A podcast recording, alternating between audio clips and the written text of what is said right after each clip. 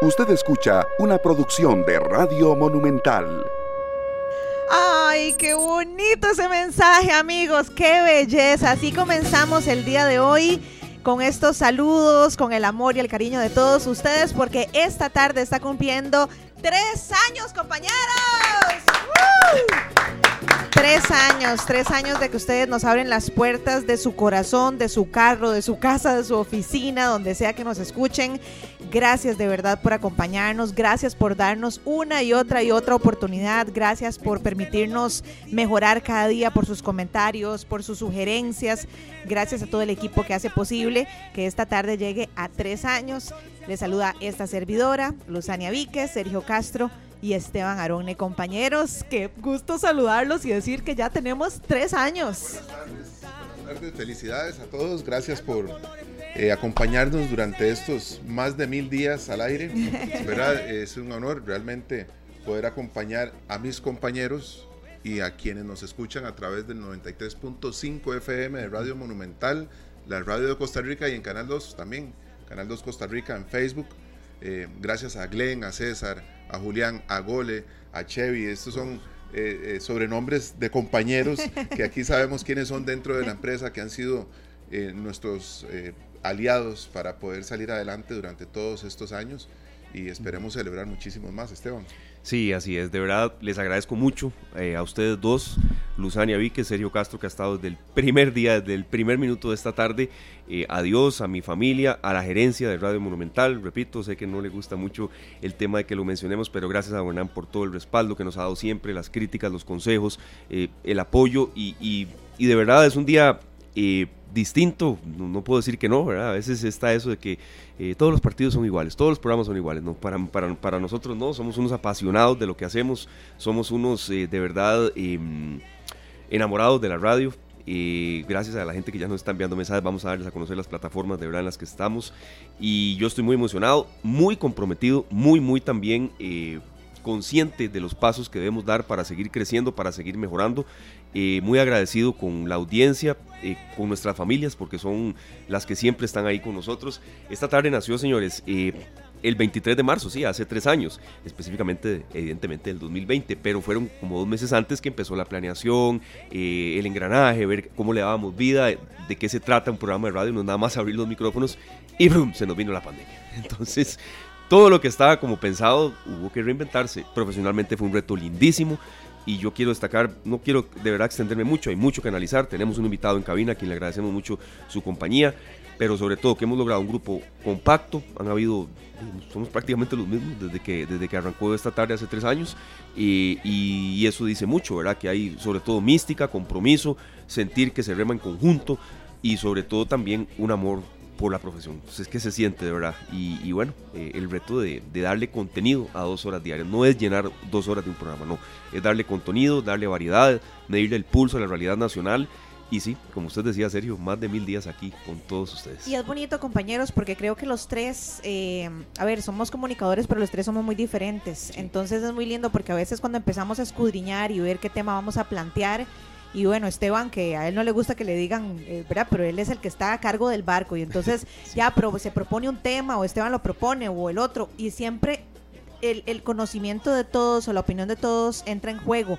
Porque, bueno, aquí tenemos la opinión del experto, pero no, deberíamos de tener la parte humana. No, pero ¿qué dicen las personas que han pasado por esto? Entonces tratamos de que haya eh, un abordaje integral, que creo que al fin y al cabo eso es lo más importante. No solo hablar con un especialista, sino hablar con las personas que están viviendo en carne propia X o Y situación y creo que ese ha sido parte del éxito de esta tarde. Así que bueno, gracias a todos los, los amigos oyentes, los decimos de todo, de todo corazón, porque si ustedes no estuvieran ahí todos los días escuchándonos, en vano sería nuestro trabajo. O sea, podemos esmerarnos en hacer el mejor programa del mundo, pero si no nos escuchan, eh, estamos detrás del palo, casi digo otra cosa que no puedo decir en radio, pero bueno, imagínense ustedes, ya se le Mejor no. ayer, nos decía don, este, Marvin Araya que tenía algunas dudas que logramos evacuarlas, o sea que no, no fue necesario que él nos enviara las preguntas, sino que la forma que nosotros le damos el enfoque que le damos al programa y a los temas que tratamos, eh, hace más fácil para el oyente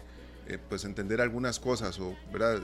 Eh, darle también prioridad a las ideas que deben de tomar, porque ese es el, Sí. el uno principal mismo, motivo para ¿verdad? que Que nosotros estemos aquí. Sí, sí, sí. Temas y preguntas para tomar mejores decisiones. Ese es el fin, el inicio y el fin de, de esta tarde. Sí, sí, sí, de verdad estamos muy complacidos, muy contentos, repito, con los pies muy sobre la tierra y eh, de verdad yo aprendo mucho de ustedes dos, o sea, eh, los, los éxitos que habré tenido en, en mi profesión siempre han sido la gran mayoría, no son muchos tampoco, este, trabajando en conjunto. Hay gente que le va bien en el periodismo y en la vida solo, ahí sí, se monta un proyecto solo, un programa solo.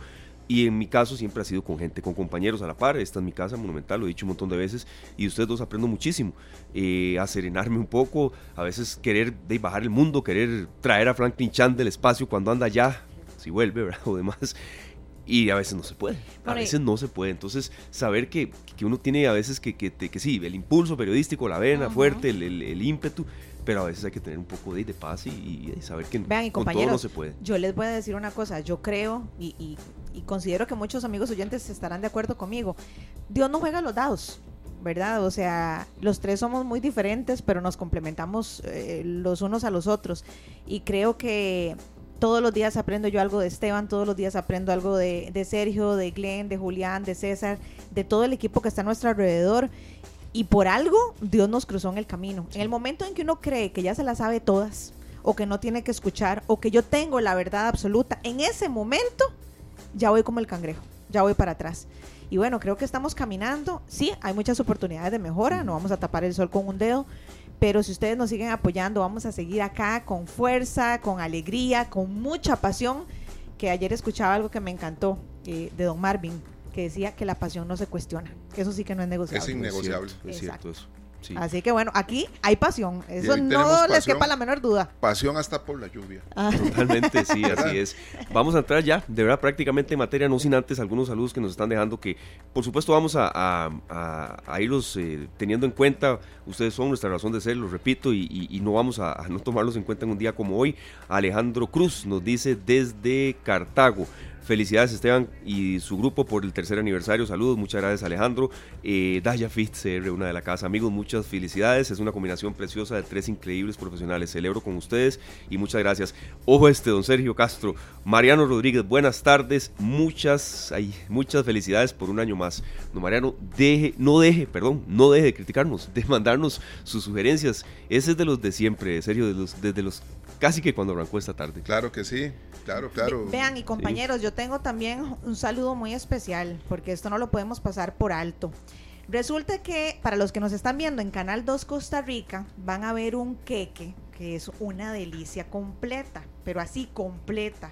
De hecho que nos inspiramos tanto que cuando hablamos con ellos les dijimos, ah, no, pero nosotros no queremos solo el logo, queremos hasta un micrófono.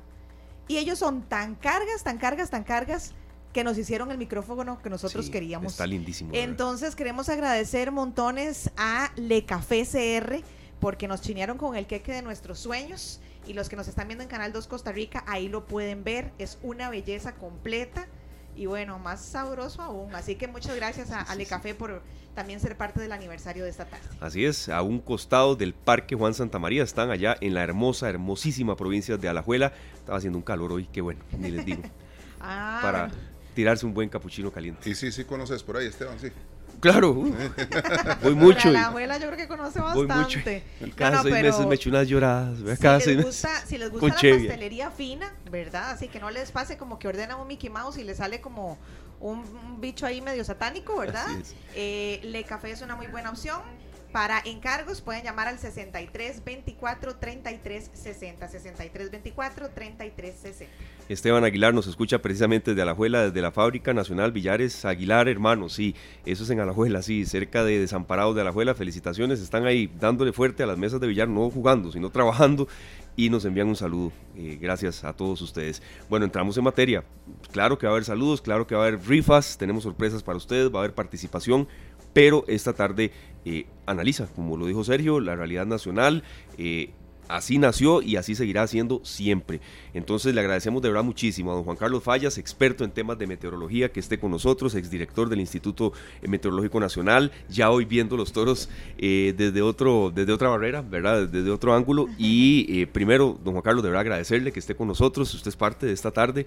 Eh, desde que yo lo contacté ya de, salir de la vorágine del, noticiero, de las noticias, para que fuese parte del análisis eh, de la batería de analistas de esta tarde, ni siquiera recibí un vamos a ver, ¿no? De una vez. Y aquí está usted. Entonces, muchísimas gracias primero y bienvenido. Bueno, muy buenas tardes en esta tarde, eh, Luciana, eh, Sergio y Esteban. Ante todo, muchas felicidades. Muchas gracias. Yo sé que un proyecto de esta naturaleza por lo general siempre cuesta y indudablemente ya ustedes han superado unos los periodos más, más rigurosos y es hacerle conciencia al radio escucha que están ustedes aquí para ellos o para nosotros más bien. Entonces, desde esa perspectiva, yo creo que, que han vencido esa primera y este, hacia adelante siempre, ¿verdad? buscando nuevas eh, alternativas, eh, nuevos propósitos, porque la idea es evolucionar. Eh, hay que evolucionar para continuar y, poder extendernos en el tiempo.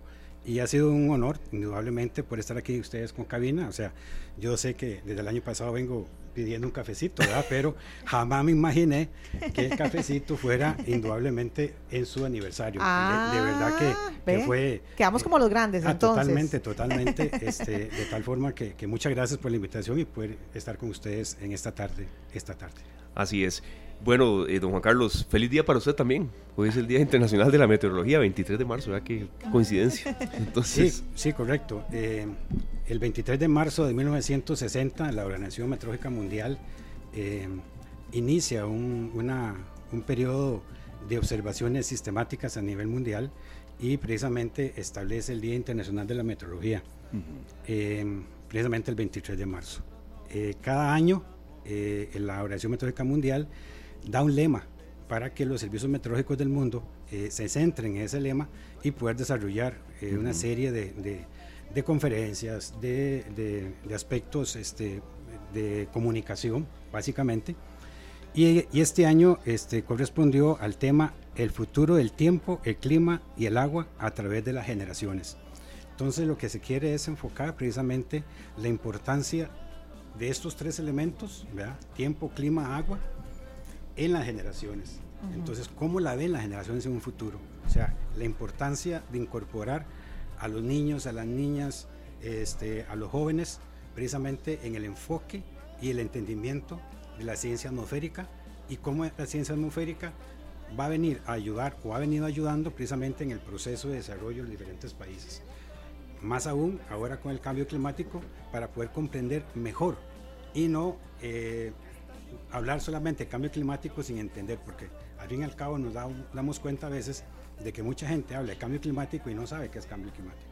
Pero en realidad hay que, hay que determinar y conocer este tipo de temas y precisamente la OMM este año lo que pide es precisamente que eh, informemos, demos a conocer, seamos claros en nuestros mensajes como meteorólogos eh, para una mejor, un mejor futuro en el tiempo, el clima y el agua.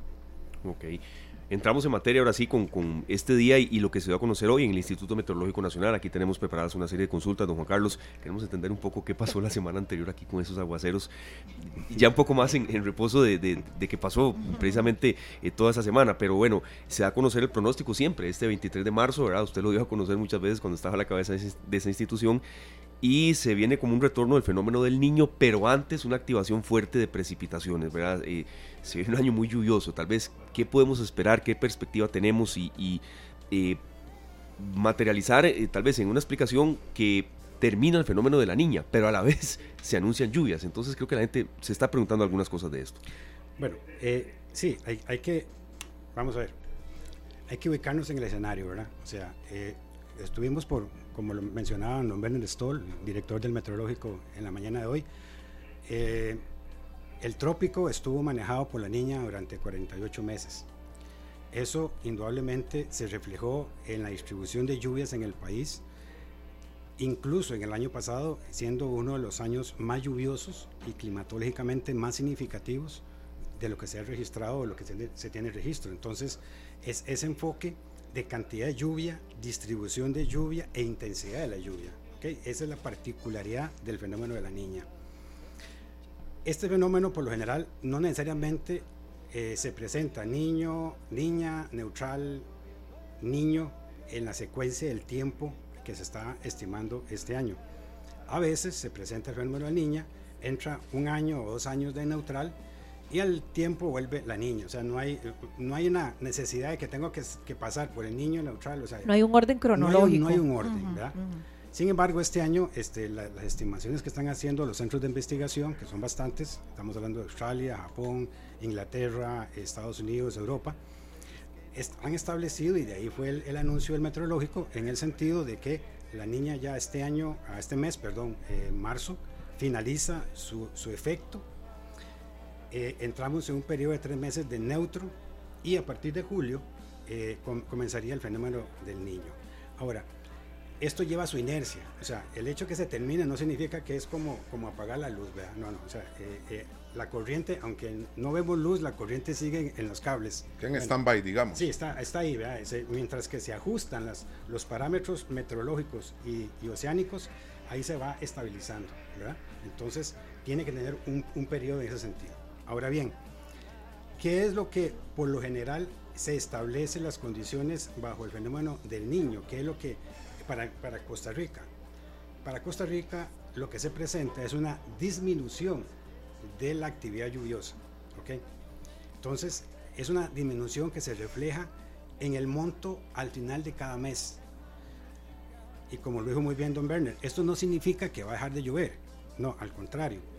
Por lo general, cuando hay fenómeno del, del niño, los aguaceros se, se vuelven más concentrados eh, en, lugares eh, muy específicos y entonces más bien es mucho más complejo porque ya no es el, el, aguacero en todo el Valle Central generalizado o como lo vivimos eh, la semana pasada, sino que es muy sectorizado, muy puntual. Y entonces puede ser, como sucede que, por ejemplo, en esta finca me va a llover, pero en la finca de Sergio no me llueve y lo que me limita es una línea recta. O sea, es tan, tan, tan específica la lluvia cuando estamos bajo el fenómeno del niño, que eh, no se manifiesta este tipo de, digamos, de distribución a lo largo del espacio. Entonces, eh, el segundo semestre, que es la segunda etapa de la estación lluviosa, eh, se está estimando Don Juan Carlos, perdón que lo interrumpamos, vea, ya llegó el café de ah, Chelita, ¿vio? Lo prometido es deuda. Gracias, muy amable. gracias, Chelita. Este, en, en, este segundo semestre, entonces, al llegar el fenómeno del niño, indudablemente disminuye el eh, las, lluvias que hemos venido reportando en los años anteriores, ¿verdad? Entonces viene hacia abajo. Pero repito, eh, se ve el déficit, se está estimando por parte del meteorológico un 15% de déficit con respecto a lo normal. Entonces, eso, 15%. un 15%. Y eso es, a veces uno oye 5%, 10%, podrá decir que es poco, Desde pero el punto de vista meteorológico sí es significativo, porque para eh, las estimaciones que se hacen, cuando es de 0 al 10%, entra, entra dentro del rango normal de lluvia, ya sea para abajo o para arriba, o sea, ya, ya sea de superávit o de déficit, de 0 a 10 es lo normal. Pero ya cuando supera el rango de los 10, y estamos hablando de 15, ya, ya entra en un periodo más significativo. Entonces, eh, en, en, poco, en pocas palabras, es, tenemos lluvia, pero no en la cantidad ni en la distribución espacial que experimentamos el año pasado, por ejemplo. Y don Juan Carlos, eso es, eso obedece al cambio climático entonces que estamos enfrentando o no solamente a ese factor? No, no. El fenómeno del niño existe desde la antigüedad. Lo que pasa es que no es hasta ahora, los años, al final de los 70, que gracias a la información, gracias a los, a, los instrumentos, a la capacitación, etcétera, se determinó este fenómeno. Pero el fenómeno como tal existe. Lo que ha cambiado es la frecuencia y la intensidad del fenómeno. Entonces, ahí sí se le puede achacar eh, eh, que tiene un plus el cambio climático. Porque cuando yo estudiaba, ¿verdad? Hace, ni les digo cuándo, no, nos decían que el fenómeno del niño se, eh, se repetía de 2 de dos a 7 años. ¿verdad? Ahora a los nuevos estudiantes se les dice que es de 2 a 5 años. O sea, se ha vuelto este, o sea, es, más frecuente, el plazo, es más frecuente, se reduce el plazo, es más frecuente y cada vez es más intenso. Pero el fenómeno como tal existe desde la antigüedad. Es más, desde la conquista eh, de Perú hay registros de fenómenos de esta naturaleza. Muy interesante, don Juan Carlos. Usted hablaba ahora del tema de los elementos, ¿verdad? Y voy a retomar eso porque necesitamos entender perfectamente qué es lo que ocasiona lo que estamos, de lo que usted está hablando ahorita. Se hace un esfuerzo a nivel educacional para que los niños vengan aprendiendo eso, o más bien eso es especial para que alguien se interese ya grande y lo estudie. Porque creo que nosotros en un país, bueno, el trópico en el que estamos nosotros, ¿verdad? Que nos llueve ocho meses al año y a veces más, son cosas que debiéramos de saber desde la A hasta la Z. Sergio, qué difícil me la pusiste, porque tuve una lucha de más de 20 años con el Ministerio de Educación Pública, precisamente porque no se daba la información como debía. Eh, en aquellos tiempos, estamos hablando de los años 90, ah, eh, solo la asesoría de ciencias logró comprender lo que yo y el instituto le quería mostrar sobre cómo debemos de generar la cultura hacia la meteorología. El área de estudios sociales nunca me comprendió y ellos siguieron haciendo los errores que se cometen en el área de estudios sociales. Se los pongo este ejemplo. Yo cuando estudiaba con mis hijos, estaban en el, colegio y en la escuela, tenía un documento de estudios sociales y un documento de ciencias. Sobre un mismo aspecto eran diferentes. El estudio estaba errado y el de ciencia estaba correcto. Entonces me decía mi papá, ¿qué hago? No, me papito, en estudios, aunque esté malo, estúdielo así, porque eso es lo, que la maestra, que no tiene la culpa, le va a calificar. Le va a calificar. Sí. Y el de ciencias, pues, pero no cree que, digo, sí, sí, pero usted está en exámenes y ya, ya no puedo hacer nada. Entonces eso a mí me motivó realmente para esta lucha. Al final no se hizo, es más, en este momento, si ustedes revisan los programas de educación, en este momento la palabra meteorología en, en, primaria y en secundaria aparece tres veces. Tres veces. Cuando es algo que nos afecta todos los días. Sí, porque antes de entender qué es cambio climático, tenemos que saber qué es meteorología. Sí. No podemos entender cambio climático si no, tenemos, no sabemos qué es meteorología. Y como bien usted lo menciona, serio, es el, el, enfoque tropical. Es el enfoque tropical. Entonces, entonces viene aquello que, que a, mis amigos, eh, eh, sobre todo a mis amigos y mi familia, este, hacen siempre un, un son de, de marcar la diferencia, por lo menos yo, de, lo que cuando hablamos tenemos clar, claramente si estamos en verano, estamos en invierno, estamos en primavera, estamos en otoño. Y en aquellos tiempos, y todavía a veces ahora, se dice que Costa Rica no tiene las cuatro estaciones y Costa Rica tiene las cuatro estaciones. Eso es algo que... Opa, eso está muy interesante, Juan Carlos. Claro, Luzania, y serio, pero lo está diciendo de alguien que estuvo al frente meteorológico tanto tiempo, que hay estación seca, que hay estación lluviosa. Okay. Pero ¿Cómo está en eso, el trópico tenemos que utilizar adecuadamente y correctamente la estación seca y la estación lluviosa. Pero las cuatro estaciones las tenemos. Por ejemplo, ¿qué es lo que está, está viendo usted en los campos, eh, Esteban, en los campos de Alajuela en este momento? ¿Qué está viendo? Eh, de mucho sol, que, a ver... Eh, en el café, ¿qué está viendo? En, en la mata de café. ¿Has visto las matas del café? No, no, no. no sí, sí, sí. Y he cogido un par de veces mal, pero ahí. flores, floricultura, tal vez. En este momento está floreciendo está el café. ok. Sí. Yo lo veo con los cortés también, el cortés amarillo, ¿verdad? Entonces, ¿qué pasa? Esa es la primavera nuestra. Sí. ¿Cuándo comemos la hoja, la hoja de tao? En esta época, porque esa es la manifestación de nuestra primavera. No es el tulipán que sale en Holanda. Entonces tenemos que tropicalizar los conceptos, que la intensidad del invierno, porque como lo asociamos a, nieve, entonces Costa Rica, como no tiene nieve, no tiene invierno. No, no es así. ¿Qué nos ponemos en invierno? Chaquetas, guantes y bufanda. O sea, el invierno se utiliza o se maneja en función de la temperatura, no de la lluvia. Entonces ahora, hace, el martes pasado entramos en la primavera del hemisferio norte. ¿Ok? pero estamos todavía en la estación seca. ¿Ok?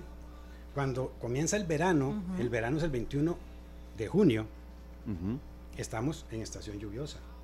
Porque asociamos lluvia con invierno y ese es el gran error. Entonces, ese tipo de cosas que, podría durar yo más de las tres horas aquí, este, eh, son las que debemos de, de hacer comprender a las personas porque el turista, el turista cuando viene y dice, viene a Estados Unidos o Europa y aquí la gente le dice en pleno julio, es que estamos en invierno. O sea, no, puede ser. En el hemisferio norte están en, verano, entonces ustedes no tienen, o sea, desde el punto de vista cultural quedamos muy mal. hay que tropicalizarlo entonces. Hay que tropicalizarlo. Entonces, uno entiende que incluso en los medios de comunicación, eh, una de las reglas importantes es que uno no tiene que repetir las palabras, ¿verdad? Entonces se utiliza el verano como época seca y lo utilizan como si fueran sinónimos y no Sí, son sinónimos. No son sinónimos. Es totalmente al contrario. Entonces, aunque se, aunque se repita tres o cuatro veces época seca, hay que ponerla, Claro. porque es parte de... Entonces, eh, ese, ese tipo de comunicación serios es lo que no hace falta. ¿Y dónde, dónde no hace falta? Precisamente en la educación. Sí. Y, y ahí no hay en este momento. No hay. Ahora, yo, creo que es importante, don Juan Carlos, eh, hablar brevemente de lo que es entonces la meteorología y el cambio climático. O sea, eh, porque usted fue muy enfático en que es completamente diferente. Pero yo supongo, no sé, corríjame usted, que el cambio climático incide completamente en, en esta parte de la meteorología. Entonces, explíquenos qué es cada concepto por separado. Ok, no es que sean diferentes, es que hay que, hay que, hay que en- enfocarlo ¿verdad? diferente. Ok, meteorología es el estudio de las condiciones meteorológicas de hoy. Ok. ¿ok? ujú, Entonces, ujú. por ejemplo, si tuviéramos una estación meteorológica aquí, estaríamos con- midiendo temperatura, humedad, viento, etc. O sea, esas son las condiciones. El clima es el estado medio de la atmósfera. ¿Qué significa eso? Que es la estadística de un punto a lo largo de los años. Entonces, por ejemplo, cuando alguien dice por ahí que el clima de Punta Arenas hoy es muy cálido en la olla mágica, es un error, porque ese es el tiempo. Sí. ¿ok? Entonces, esa- Diferencia hay- entre el tiempo y entre el tiempo clima, y ¿no? clima son dos cosas. Entonces, ay, el clima está muy caluroso. No, el clima no está caluroso. es el estado del tiempo el que está caluroso. Entonces, el clima es cómo usted identifica un lugar. Por ejemplo, si yo le digo en este momento, Luciana, ¿qué piensa usted en Nicoya en este momento? Eh, Yo pienso calor en Nicoya. ¿Ok? Limón. Húmedo. Usted está haciendo una estadística Ajá. de su vivencia Ajá. y está entonces generando las condiciones climáticas estadísticas o normales. Eso es clima. Pero usted puede llegar a Limón ahora, usted hubiera llegado a Limón en diciembre o ahora en enero y se tiene que poner una chaqueta porque hace frío. Ese es el estado del tiempo. Entonces, esa es la diferencia. Ok, vamos al cambio climático. El concepto de cambio climático se, se cambió, valga la forma de decirlo, en el año de 1992. Eso se dio en la cumbre del río, en la, en la cumbre del clima del río. Usted estaba, don Juan Carlos, en esa, ¿no? No, no, no, eh, no, no, no estuve allá, pero, pero todavía sí estaba en el meteorológico, Sí, ¿verdad? sí. Este, eh, de, hecho, de hecho, el instituto, eh, cuando se preparó para esa cumbre, fue la primera institución que habló de cambio climático en Costa Rica. Es, es el- es- la referencia del, del tema de cambio climático en Costa Rica, fue el instituto y fue precisamente preparándose para esa, esa cumbre. Antes del año 92, cambio climático se asociaba a, las, a los cambios de las eras, las eras geológicas. Ese era el concepto que se tenía. Y geográfica, y, los, y la, la gente de geografía, o sea, tiene muy claro, cambio, me, me cambio una era geológica, me cambia el clima, lógico. Pero a partir del año 92 ese concepto cambió. Y cambió porque se atribuye que los cambios del clima son atribuidos, valga la forma de decirlo, son atribuidos a las condiciones del ser humano, a las acciones del ser humano. Entonces, cuando el ser humano, todos nosotros, inyectamos gases de efecto invernadero adicionales a la atmósfera, es lo que viene a inducir el cambio climático. Entonces yo cuando le- les pregunto a la gente, bueno, primero entendamos, ¿qué es clima? Y si usted me define correctamente es qué es clima, defíname entonces cambio climático. Porque es el cambio que estoy diciendo del clima, o sea, el cambio en la estadística. Ujú. Entonces, viéndole de otra forma, hace algunos años alguien dijo por ahí, no, es que el, el envase del arenal se bajó por el cambio climático. No, no fue, no fue el cambio climático que bajó el, la- el embalse del arenal, fue que hubo una mala distribución de las aguas y punto. Pero en qué momento se dijo que era cambio climático, porque no- el Sí. cambio climático no se ve al día siguiente. Claro. El cambio climático usted lo analiza a través del tiempo. Entonces, por ejemplo, ahora la Organización Meteorológica Mundial establece como punto de referencia del año, don- eh, son 30 años lo que usted tiene que tener de estadística para poderlo comparar. 30 años. 30 años. Es bastante. Es- ese es el rango que usted puede comparar. Entonces, yo saco la estadística de 30 años y la comparo con el 2023. Y con base en eso digo si hay cambio o no hay cambio. Ok. Ese es el concepto. No sé, Luciana, si te Me, claro. me quedó Sí, sí, sí. perfecto. Además, después me hace el quiz a ver cómo me va. Ah, bueno, ok. no sé, ve- Tengo un par de preguntas, pero vamos a ir a un corte Claro, comercial porque este, quiero que hablemos un poco de los microclimas, a ver si tenemos el concepto correcto y otro de qué está haciendo eh, las entidades que tienen que ver con nuestros alcantarillados para preparar a un país con lluvias tan violentas. porque Sí, El año pasado me acuerdo una lluvia que el agua, se- por un tema de una, de una, ¿cómo se llama? Una caja de registro en mi casa, el Ah, yo agua me acuerdo, sí, es cierto. corrió por, por, por la cocina como si estuviera lloviendo adentro de la cocina. Entonces, eh, si nosotros nos estamos preparando como Sí. país para atender estos cambios climáticos. Pero vamos a oír esto maravilloso para ir al corte, ¿está bien? Me parece muy bien. Nada más, serio, dos saludos muy rápidos. Vamos a ir poco a poco cumpliendo con ustedes. Pablo Alfaro, buenas tardes, muchas felicidades. Un añito más de este gran programa, vivo pegado a Monumental. Sí, don Pablo, lo sabemos y muchas gracias, de verdad. Y uno de los programas que más disfruto es este. Gracias, Dios los bendiga. A usted, de verdad. Que Dios le, le multiplique todo lo que nos está deseando, don Pablo. Franco Vares, muchas felicidades, Luzania, Esteban y Sergio, por estos tres años, three years. Années, tres años, dice. Felicidades y muchos éxitos. Bueno, habla de todo, don Frank, Es aquí. francés, eh, inglés y e E italiano. Italiano, sí, y bien escrito los tres. De, de inglés ahí me la juego, de italiano man, sería el colmo, ah, manda. Y, en francés sé que está bien escrito. Felicidades, don Frankie.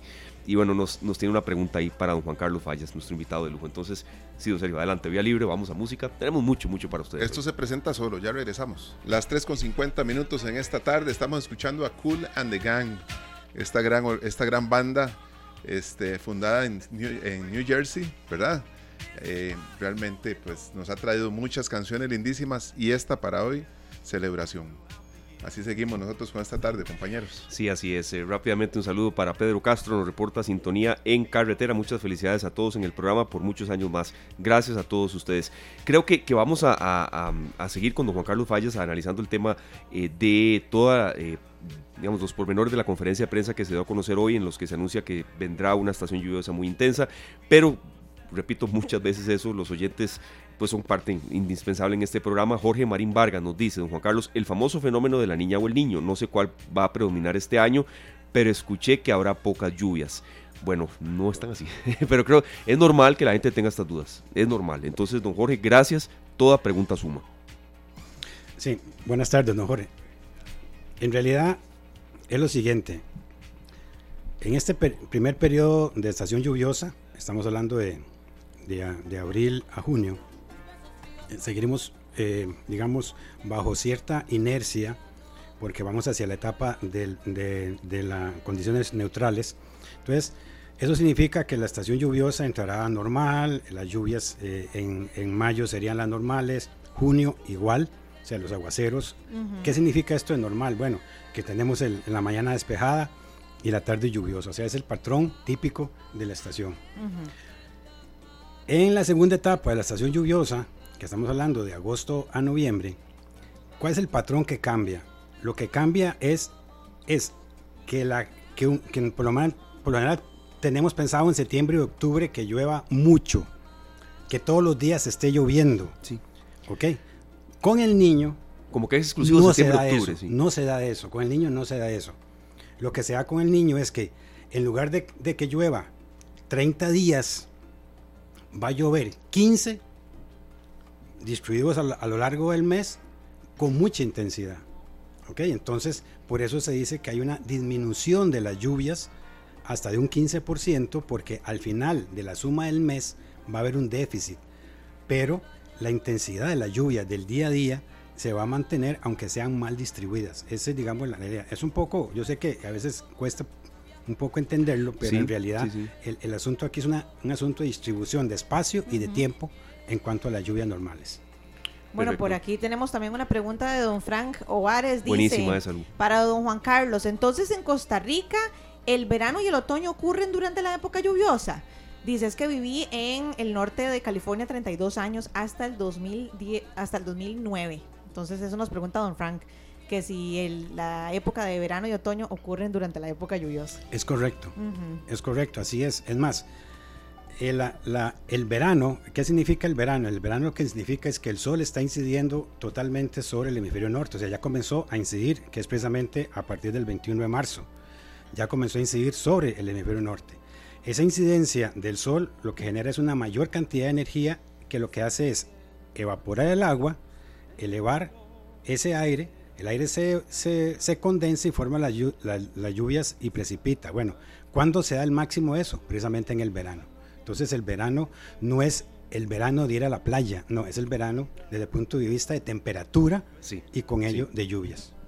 Ese es, digamos, el, el, cambio de chip, que yo sé que es muy complejo este, cambiarlo en esta altura y sobre todo si no tenemos una adecuada educación, de primaria y secundaria, menos todavía, ¿verdad? Porque, porque van a decir, ah, no, hombre, ya ese señor está jubilado, debe estar bateando y ya debe estar obsoleto. Disculpen, pero, pero no, ahí sí, estoy bien seguro de lo que digo. Don Juan Carlos, a veces eh, está lloviendo en la acera de nosotros y al frente no. Y nosotros le llamamos a esos microclimas. ¿Está bien utilizado el término ahí? Cuando llueve, no. Eh, porque eso va a depender de la dimensión que tiene la nube que está precipitando. Por ejemplo, uno lo ve también, digamos, eh, los que vivimos en San Pedro, venimos de San José lloviendo, pasa la, la, rotonda de la Hispanidad y en el, en, el salón de patines no está lloviendo. A, eso sí me refiero. Eh, es, no, eso básicamente es por la, por la dimensión que tiene la, la, nube que está precipitando, ¿verdad?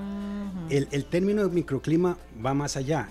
es en realidad, digamos, eh, son las características estadísticas de un lugar que está muy cerca o es muy pequeño. Por ejemplo, si yo levanto una piedra y analizo lo que está debajo de una piedra, eso es un microclima. Si yo analizo las condiciones meteorológicas de un, de un pueblo y el de la par y veo que hay diferencias, ok, ahí veo que hay condiciones microclimáticas. A lo largo del tiempo. A lo largo del tiempo, no de un día para otro ni el mismo día. Ni el mismo aguacero. Ni el mismo aguacero. Eso va en función de la dimensión de la nube. Bueno, y don Juan, don Juan Carlos, y si ya aterrizamos todo esto de que las lluvias y todo esto a Costa Rica, ¿Qué se dice? ¿Cuándo empiezan las lluvias este año?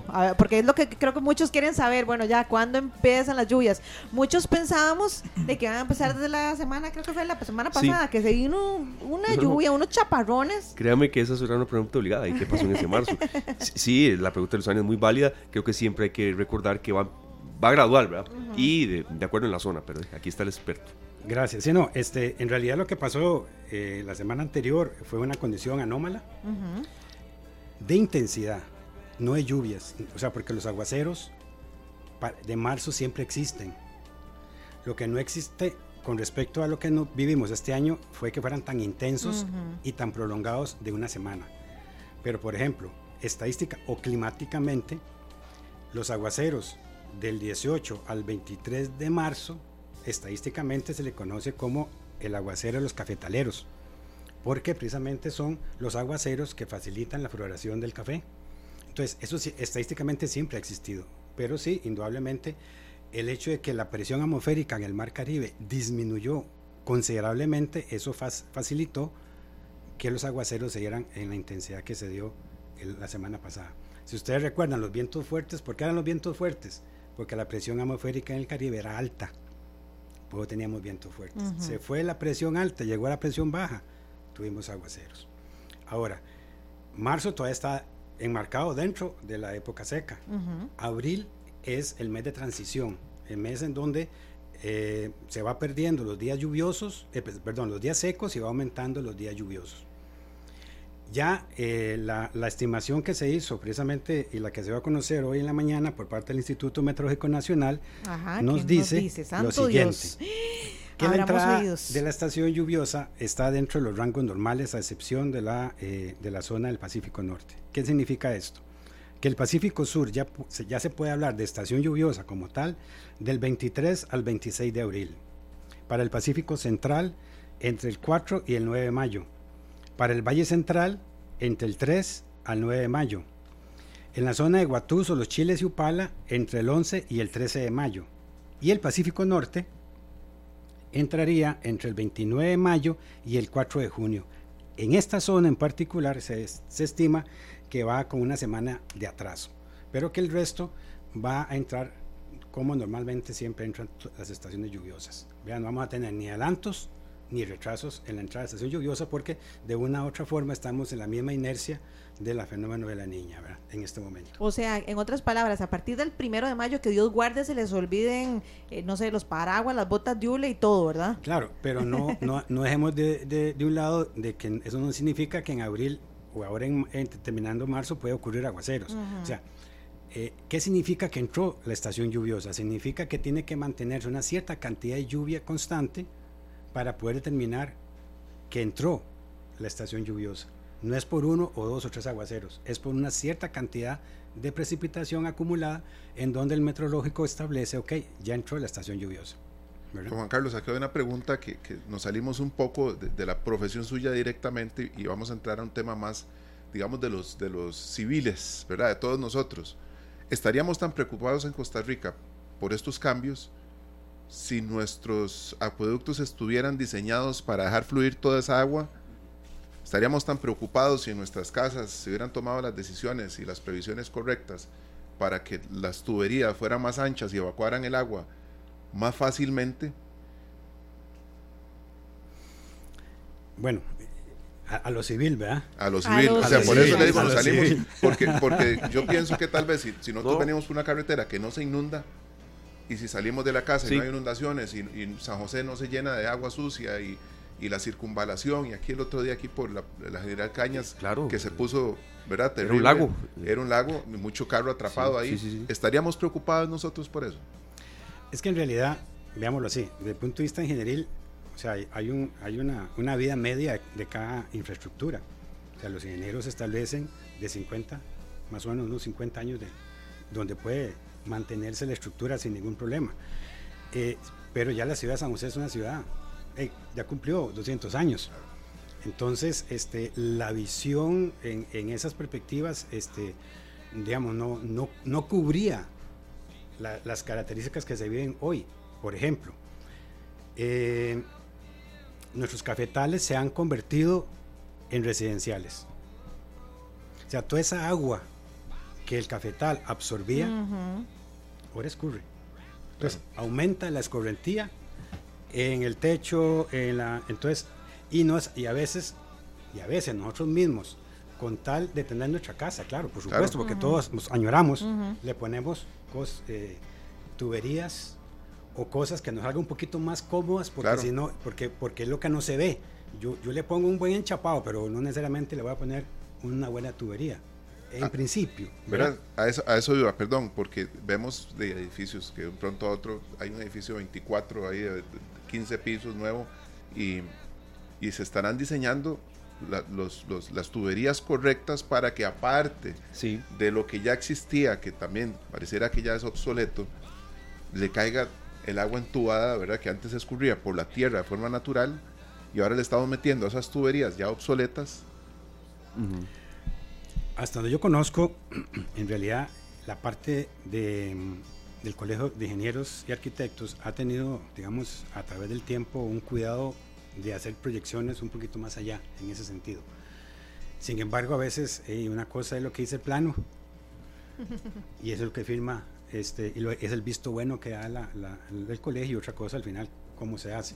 Pero aquí, y creo que, que- que- que nos cabe a todos, eh, tanto en la parte civil como en la parte meteorológica, es que tenemos que estar, buscar y tener una cultura más de prevención. Claro. Sí, O sea, eh, la cultura de prevención en nuestro país ha costado mucho. Y hoy, hoy, hoy lo enmarcaba muy bien don Alejandro, el, el presidente de la Comisión de Emergencia. O sea, es que hay que estar preparados. Llueva intensamente o no llueva, por favor, limpiemos la- las canoas. Tratemos de ver que los caños estén limpios.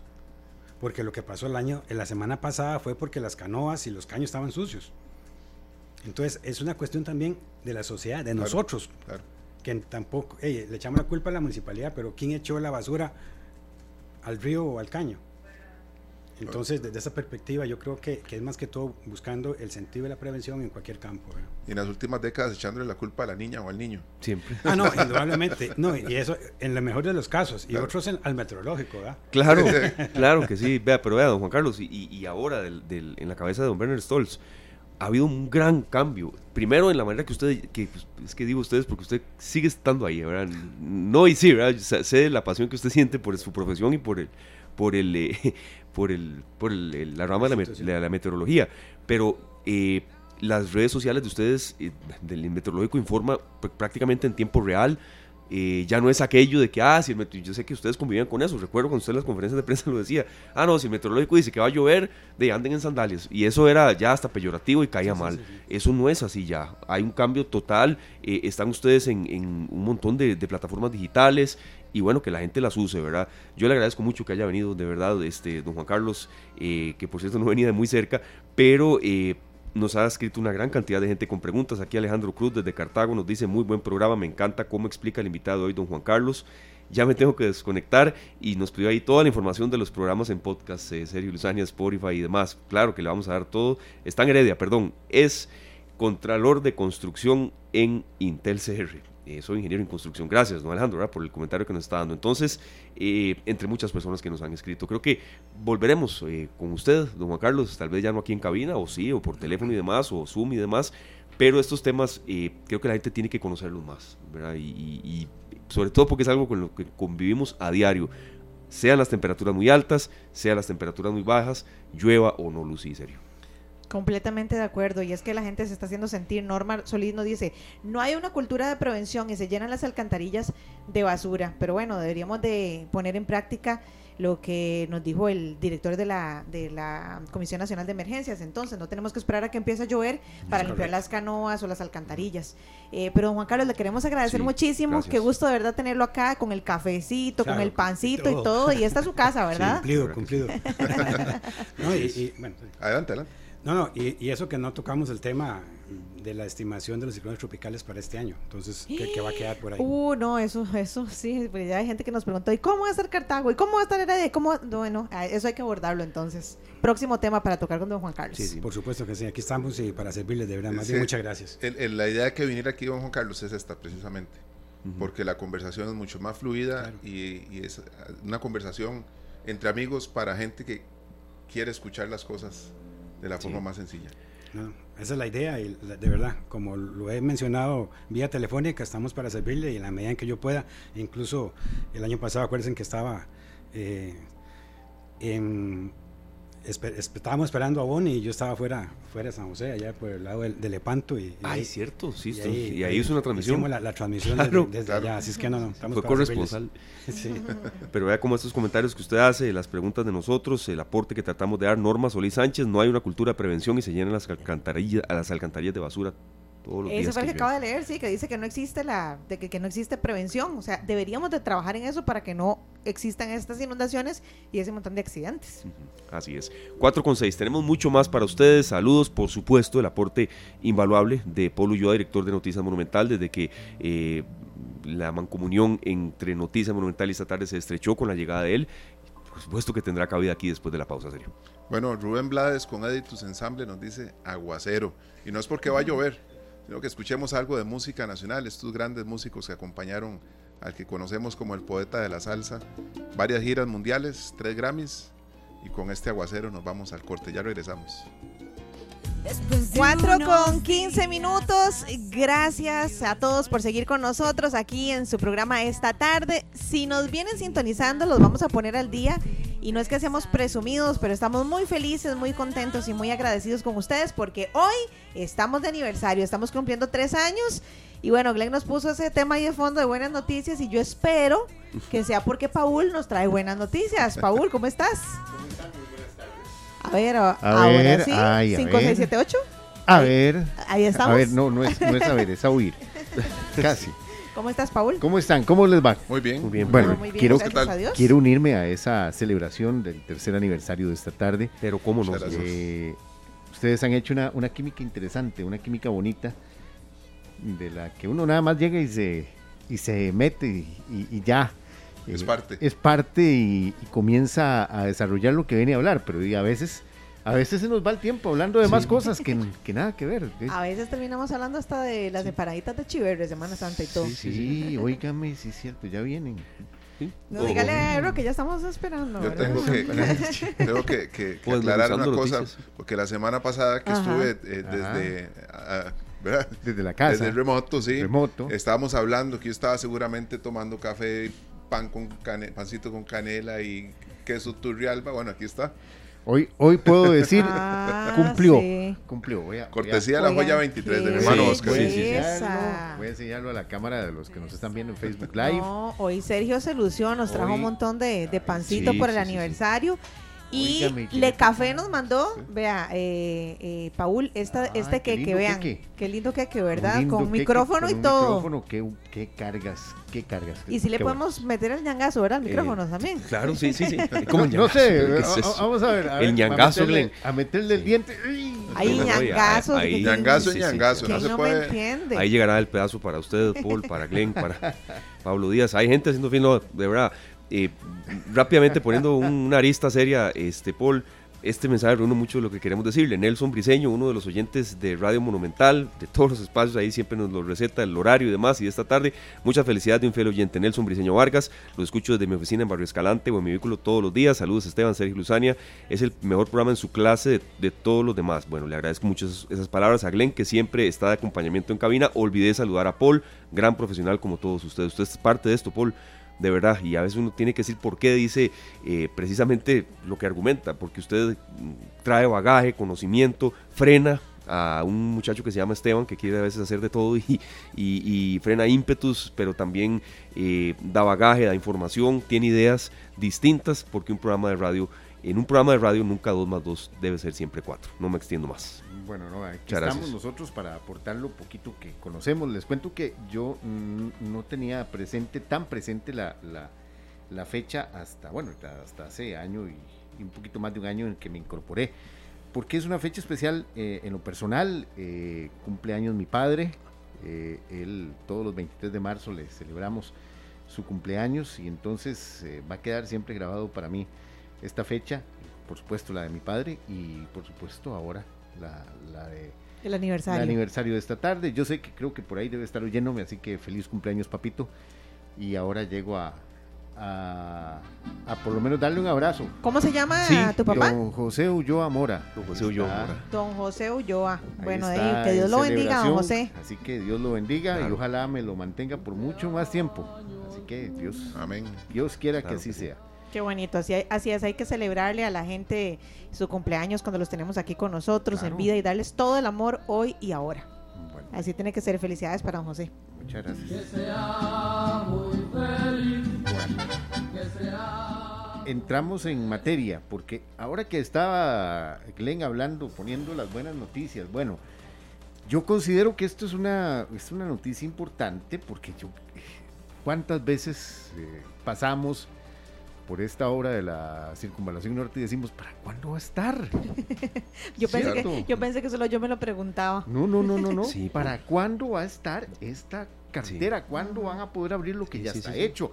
Sabemos que hay una parte que está en construcción, que es el tramo final, que es eh, que para eso hay incomodidades, que se están haciendo cosas, pero la verdad, la verdad, quisiéramos ver Ya. cuándo Sí, se sí, abre sí. esto. Bueno, el Consejo Nacional de Vialidad del CONAVI aprobó recibir de forma independiente las obras de circunvalación norte para eh, así poder habilitar un segmento en mayo y el restante a finales de este año. Este proceso era necesario para asegurar la calidad de las obras, poder habilitarlas y que el contratista dé garantías de las mismas una vez estén en funcionamiento. Así que sí, porque eso también es la otra cosa. Eh, el gobierno ha dicho, eh, ha, puesto, ha puesto fechas y de un momento a otro dice, no, no, suave, suave, suave, que Vamos a hacer un cambiecito. Vamos a hacer un cambio, ahora no vamos a decirles cuándo. Bueno, ah, en este momento el CONAVI está diciendo que abrirá un segmento en mayo y el resto, el resto lo abrirá a finales de este año. Así que creo que vemos un poquito de luz en esta en la construcción, esta construcción que es que bueno, yo tengo 48 años de edad y creo que desde hace 48 años está diseñándose la carretera de circunvalación. Lo he- Sí. escuchado toda Desde la vida. que, desde que eras pequeñito. Desde que era pequeño. Yo creo que na- yo creo que diseñaron primero la circunvalación que, que, que firmaron mi acta de nacimiento. Así que nada más imagínense. Qué irónico, no, pero de verdad, en serio, aquí los hemos tenido. Y es, un- es una eh, fuente que cuesta, de verdad, coordinar una entrevista no es tan fácil. Pero que eran las lluvias, luego que tema de atrasos por llegada de materiales, luego las lluvias y, si no entiende cuando venían aquellos aguaceros Sí, interminables. O, o también Pero el vandalismo ya, que sí, se dio en, una, en una de las eh, de los de los pilares Sí, de uno de los, sí, de sí, los sí. puentes. No, a eso voy, hay argumentos que han dado que Sí, sí, sí, que sí, está pero... Yo, digamos, este, debido a esos, esos trabajos inconclusos, ¿verdad? En varias obras, eh, m- decidí mejor pasarme de casa porque estaba manejando, Imagínese. ahorita estoy manejando como una hora y quince men- menos diaria, ¿verdad? Y eso es paz, eso es ¿verdad? salud, claro. Vida. Eh, Cuando Vida. yo me paso, eh, los trabajos que estaban entre el puente que está por el Estadio Saprissa eh, y Doña Lela, para decirlo así, el cruce de San Miguel de Santo Ajá. Domingo, tenían como un año de estar abandonados, abandonados literalmente. Y ya se van cumpliendo dos años y la obra sigue ahí. El fin de semana pasé, ya la calle por lo menos no tiene un- una, una cuestión que habían hecho en medio que era un problema muy, muy serio, en el cual muchos vehículos tuvieron accidentes, pero cuando yo me paso, en marzo del 2022, tenía un año abandonada esa obra. Y entonces venía y tenía que entrar por Barrio México o por La Uruca. Sí. Estamos hablando de que en, en los que tenemos que pasar por estos lugares constantemente, vamos viendo dos años en que puede que sí, puede que sí, puede que sí. Y son buenas noticias saber que ya hay un- una fecha. Claro, eso es una buena noticia y ojalá eh, sea este tramo que conecta directamente eh, el sector de la Uruca aquí, eh, aquí cerca, circunvalación, con eh, la ruta 32. Nada más imagínense el brinco que sería eso, ¿verdad? sí, sí, sí. Aunque usted vaya a Guadalupe, aunque usted vaya, que todavía no, no, no está la conexión hacia, eh, hacia el sector de Guadalupe, desde el punto de la ruta 32, bueno, pero vas a descongestionar mucho la ruta tradicional, en un caso, o te vas por dentro, Sí. te vas por dentro. Así que eh, es, es, es, es una gran ayuda que yo, la verdad, siempre hemos cuestionado por qué no se, por qué no se habría, por qué no se habría, por qué no se entregan estas obras, porque si hay unas partes que ya están completamente listas, que uno lo ve. Entregas parciales. se Sí, vienen a ver. correcto, que uno lo ve, que uno lo ve, que pasa por ahí y después que abrieron la parte de abajo y dice, bueno, sí, ya, aquí está, ya tiene la tubería, ya tiene los, los las juntas de, de- entre, entre el- las partes eh, de, de, de las barreras New Jersey, bueno, todo eso se ve, se ve desde abajo también. ¿Por qué no se ha abierto? Bueno, ahora ya el CONAVI está anunciando esto. Hablando precisamente de estos trabajos, bueno, para los vecinos de Guadalupe eh, y los que visiten todo este sector de Calle Blancos y Guadalupe, bueno, habrá cierres a partir de mañana viernes entre las 9 de la mañana y las 2 de la tarde en el sector de Guadalupe.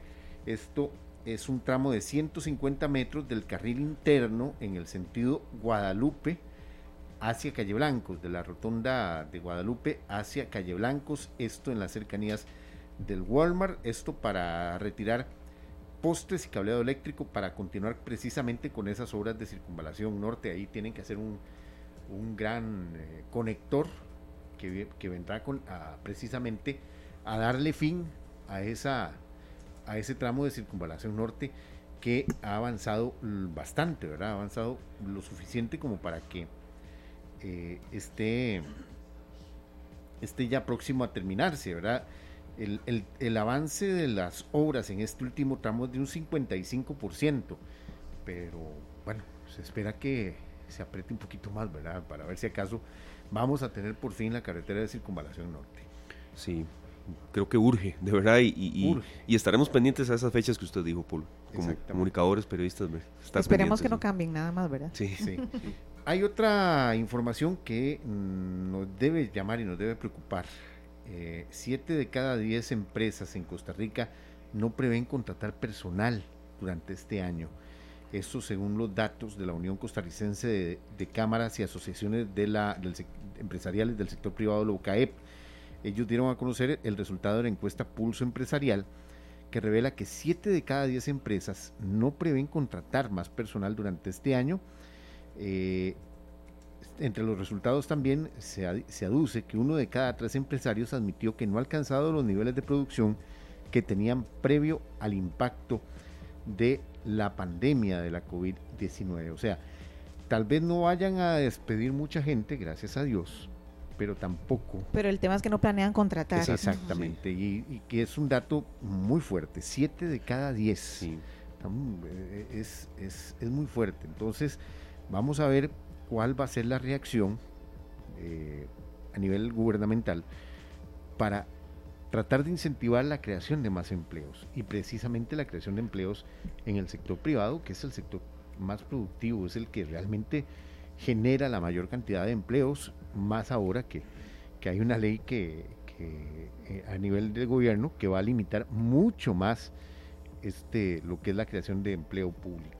Pero por lo menos eh, el asunto de la creación de empleo privado se debe incentivar en ese sentido hacia, eh, hacia la creación de más puestos de trabajo. Así que ah, vamos a ver cuál, es cuál va a ser, cuál va a ser la eh, reacción del gobierno para ver cómo podemos incentivar un poco más el empleo en el sector, en el sector privado. También ya un par de, últimas informaciones que me parece que han sido muy importantes. Eh, bueno, la tasa básica pasiva tuvo una leve disminución. Eh, a principios de marzo estaba en 6.72 y ya se ubica en 6.69 pese a esto, sigue siendo el punto más alto de la tasa básica pasiva desde agosto del 2015. Eh, así lo determinó el Banco Central en su última reunión eh, en la que se eh, revisa la situación de la tasa básica pasiva, una disminución ligera, pero importante, importante para todos los que tenemos que pagar créditos usando esta tasa de referencia. Y también los diputados aprobaron un texto sustitutivo que permitirá reducir el plazo entre la primera y la segunda ronda electoral. Eh, recordemos que, según la Constitución, la segunda ronda electoral, como se ha venido haciendo casi, casi que de, forma, eh, mm, bueno, obligada no, pero sí casi que de forma eh, tradicional en las rondas, en las últimas rondas electorales, se realiza el primer domingo de abril. Ahora los diputados quieren que, eh, en caso de que se realice una segunda ronda electoral, se realice un día domingo, un mes después de la declaratoria oficial de los resultados de la primera ronda, y el plazo máximo es el tercer domingo de marzo, o sea, se, se ahorrarían aproximadamente dos semanas en, en esto. ¿Por qué es importante? Bueno, porque esto permite al gobierno entrante, a los gobiernos entrantes, tener un poquito más de tiempo para analizar eh, todo el proceso de transición del, al, nuevo gobierno y también la elección o la selección del de, gabinete de los nuevos jerarcas, que eso ha sido una de las, de las grandes eh, críticas que se le ha dado a que si se hacen las elecciones el primer domingo de abril, eh, prácticamente se tiene un mes para empezar a funcionar ya todo el proceso de traspaso, todo el proceso de, transición y la, la eh, eh, elección, bueno, la, selección de las personas que conforman los altos puestos jerárquicos en el gobierno. Así que vamos a ver, está aprobado este texto sustitutivo por ser una reforma a la constitución política eh, lleva a un proceso distinto y se, lo que se está diciendo es que los diputados, eh, o, de aprobarse este, esta reforma, se aplicaría hasta las elecciones del 2030. Bueno, muy pendientes, Paul. Mucha información hoy. Bastante. a las 7, hoy es. A las 7 de la noche. Mañana hay cambios. Mañana, estaremos. Mañana, mm, sí, mañana hay cambios, así que mañana estaremos hablando con ustedes de esos cambios que, tendremos en la programación. Paul, muchas gracias, de verdad. Gracias a eh, ustedes. Y Luzani, serio, extensivo para usted, todo el personal de Noticias Monumental. Sé que hay trabajos que haremos en conjunto este año, no sé cuándo. no, no, sé que vienen en camino y vienen, bienvenidos. Eh, no, ahí estamos. ¿Quién dijo miedo? No, para ¿Quién nada, dijo miedo? Para nada. Yo solo diría que hay un par de gemelos que van a aprender en su primera... Sí, sí, sí. Van a salir en coche. Yo estoy jugando muy de valienta, ¿verdad? Vamos a ver hasta cuándo aguanto. Van a Pero bueno, aquí en- vamos, aquí van vamos. a salir en coche para ese, para ese día que tengo planeado. Los llevamos hasta Cartago, no pasa nada. No, Luzania, créame que las, ustedes, las mujeres, en ese proceso y en el que se viene luego, cuando ya vengan al mundo, eh, sacan fuerzas de donde no hay. Eh, así es, así es, Sí, y, sí, y sé que, que en su caso no, no será la excepción. Bueno, ahí confiando en Dios Sí. en que así va a ser. Tenemos mucho más para ustedes, sorpresas, también eh, mucha, mucha información. Un gran saludo a Carlos López. Buenas tardes, quiero felicitarlos por el aniversario del programa en una época de muchos retos por la invasión de las fake news y mucha manipulación de la verdad de los acontecimientos. Es fundamental cons- conservar la esencia de los programas de radio que ustedes lo han logrado, siendo personas con emociones y sentimientos y no figuras construidas desde un formato. Mucha que fuerte. Muchas gracias, don Carlos, por ese comentario. Y también las dos caras de la moneda. Don Rodolfo Solano nos dice, no contestaron mi pregunta para el señor del Instituto Meteorológico Nacional. Lástima tiempo que gasté en, escribir, en escribirla. Y bueno, nos da ahí unos argumentos. Don Rodolfo, disculpe, de verdad. eh, fueron muchas eh, y tenemos unas preparadas, otras que nos hicieron los oyentes. Pero aquí la vamos a revisar, don Rodolfo. Créame que la vamos a hacer. Y, y gracias por lo que nos escribió también. Entonces, así es la vida, serio. Pero Así muchas es, gracias a la gente que nos ha escrito. Yo, yo le decía a él que más bien incluso con el invitado nos quedamos con temas Sí, sin sí, tratar, ¿verdad? No abordamos el tema de los ciclones, que es un tema pendiente. sí. Eh, Nos, nos, eh, pasamos un poco de la hora y no nos dio chance. Pero bueno, como dice Freddie Mercury con Queen, no me detengas ahora. Qué canción. Fito Páez, Mariposa Tecnicolor. Hermosa. Qué temazo, sí, temazo, es eh. que hoy estamos eh, de fiesta con buena música, con información valiosa en este tercer aniversario del programa esta tarde. Y bueno, ahí nos van a disculpar, pero haciéndole la boca agua a más de uno. Así es, con un queque azul y hermoso del aniversario de esta tarde. Y la boca también se le hace agua a, a mucha gente que irá al Food Fest, al Food Fest que se viene este fin de semana en una organización precisamente de un grupo que está muy fuerte liderando este esfuerzo, en conjunto también con la Municipalidad de San José. Esta tarde ha tenido de todo hoy y eso siempre ha sido el norte. Está con nosotros Robert El Curi, uno de los productores del Food Fest. Eh, ¿Cómo le va, don Robert? Bienvenido. Hoy aquí en el aniversario de esta tarde le damos la más cordial bienvenida. ¿Y cómo les fue en la edición anterior? ¿Dónde será este? ¿Qué días? Y ya nos decía el representante también en materia científica de, meteorología, no va a llover. Esperemos. Buenas tardes. Primero, felicidades por el aniversario y gracias por recibirme. Eh, pues sí, como de la, la, la primera versión de este verano estuvo bien bonita y, y estaba, era un éxito. Entonces vamos con la segunda, pero del lado este de la ciudad, en el Parque Nacional esta vez, el que está ubicado por el registro civil, por la asamblea. Eh, vamos a estar con todo el, par- eh, con todo el parque. Igual tenemos, como siempre, food trucks, conciertos, áreas para, para, para mascotas, juegos para niños, inflables, canopies, de todo. Va a ser una actividad sábado, domingo, gratuita, como siempre. No hay que pagar entradas. Este, y eh, ahora que nos, nos dieron esta buena noticia, hay que, yo creo que buen despido del, del, del verano.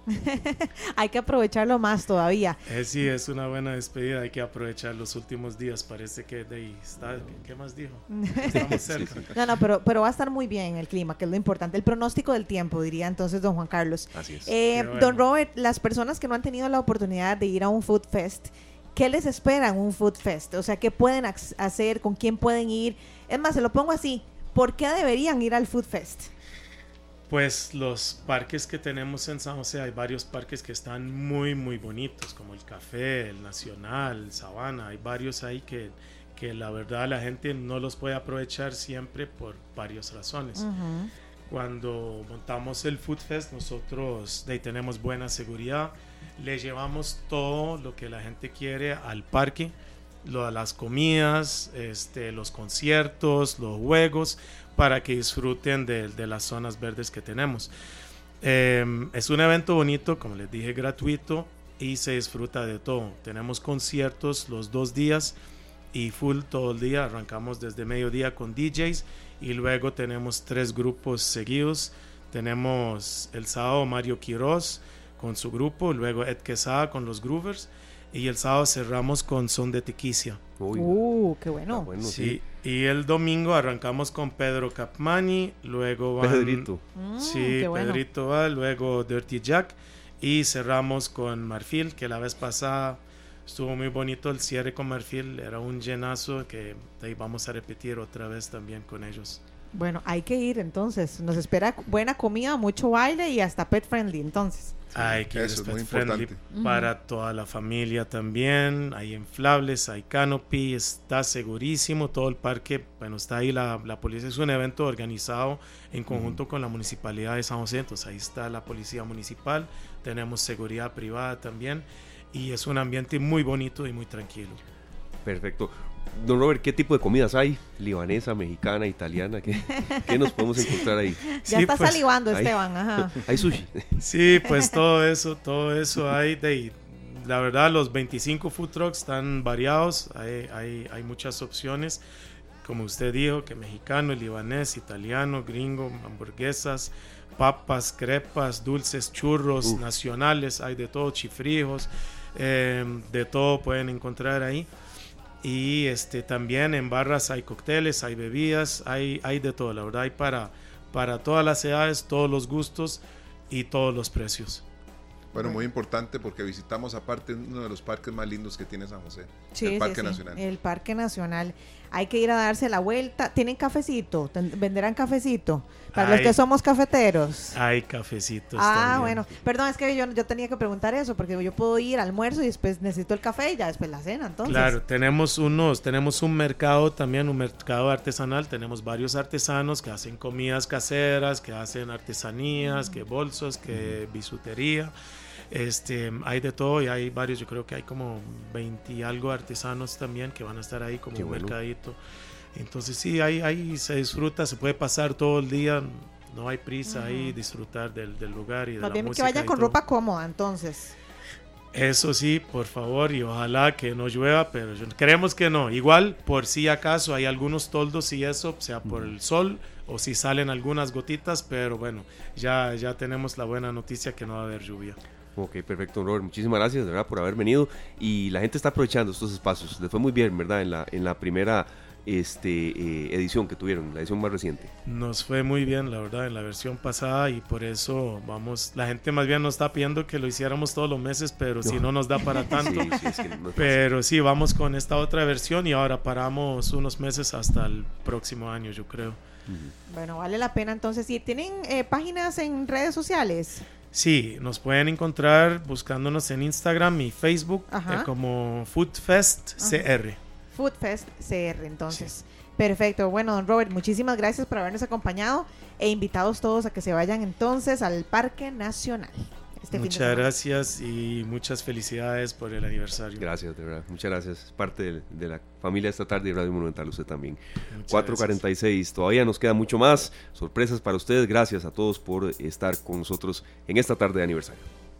A ver, todos abajo. Oa, oa, oa. Eso. Oa. Eso me recuerda a don Fernando Arón. A ¡Híjole! don Fernando, don Fernando Arón en una fiesta en que coincidimos él dirigiendo el baile y bajando. Y A mí me contaron No, no, no. eso. Me hubiera traído video para Claro. Eso hizo Don Detano, don, don Glenn, más o menos. Me faltó cancha no grabarlo, don Fernando. Ojalá nos esté escuchando y si no me lo saludas. Está bien, ya, Por ya favor. se manifestó ahí en, el, en Sí, las redes ahí, ahí lo vi en las redes sociales. Muchas gracias a don Fernando y a toda la gente linda que nos ha acompañado el día de hoy. Estamos celebrando estos tres, tres años de esta tarde, este tercer aniversario. Y bueno, vamos a seguir de fiesta, no solo hoy, sino que para mañana estamos eh, preparando algunas sorpresas para ustedes. Vamos a tener varios regalos, eh, varias, varias rifas. Entonces sí, sí. les invitamos para que nos sintonicen mañana en horario especial de 1 a 3 de la tarde. Pero los vamos a seguir chineando con estos ter- tres años que estamos cumpliendo. Bueno, agradecimiento para Le Café en Alajuela que nos, nos chineó con este queque espectacular. Para la Joya 23, para mi hermano Oscar Castro que nos ha apoyado en estos tres años. Muchas veces, claro. y don Marvin Araya que nos dejó un premio especial para nuestros amigos oyentes para que este sábado vayan al especial, al concierto de El Buki y Selena. Y Selena, Tenemos entradas especial. para ustedes, pero don Marvin, las tenemos reservadas para que el viernes sigamos la celebración de nuestro Y aniversario. tenemos entradas también para que se vayan a Nueva Cime- Cinema. No, no, si nosotros chineamos a nuestros Claro que oyentes sí. que, hasta da gusto. No, y, y de verdad muchas gracias a toda la gente que nos ha escrito. Ah, Los, los vamos a leer todos ya luego y demás, pero hay uno en particular que sí quería rápidamente destacar. Elsa Morales, felicidades esta tarde. El, éxi- el éxito se construye dando tropiezos, pasos seguros y sobre todo ética y compromiso. Y de verdad que sí, porque eh, hemos vivido tropiezos, ha habido programas de verdad en los que uno sale, no, hoy no cumplimos. De verdad, hay otros en los que salimos más que felices. Hemos hecho los tres loqueras por este programa, como cierto muchacho que dejó el carro botado cuando la presa ya, ya era, que sabía uno que no iba a llegar. O llega uno Y- mojado aquí y se va a cambiar al baño y ese tipo de cosas, ¿verdad? ¿verdad? O, o el esfuerzo que usted ha hecho, Luzania, con, con dos criaturas hermosas que vienen por ahí de camino.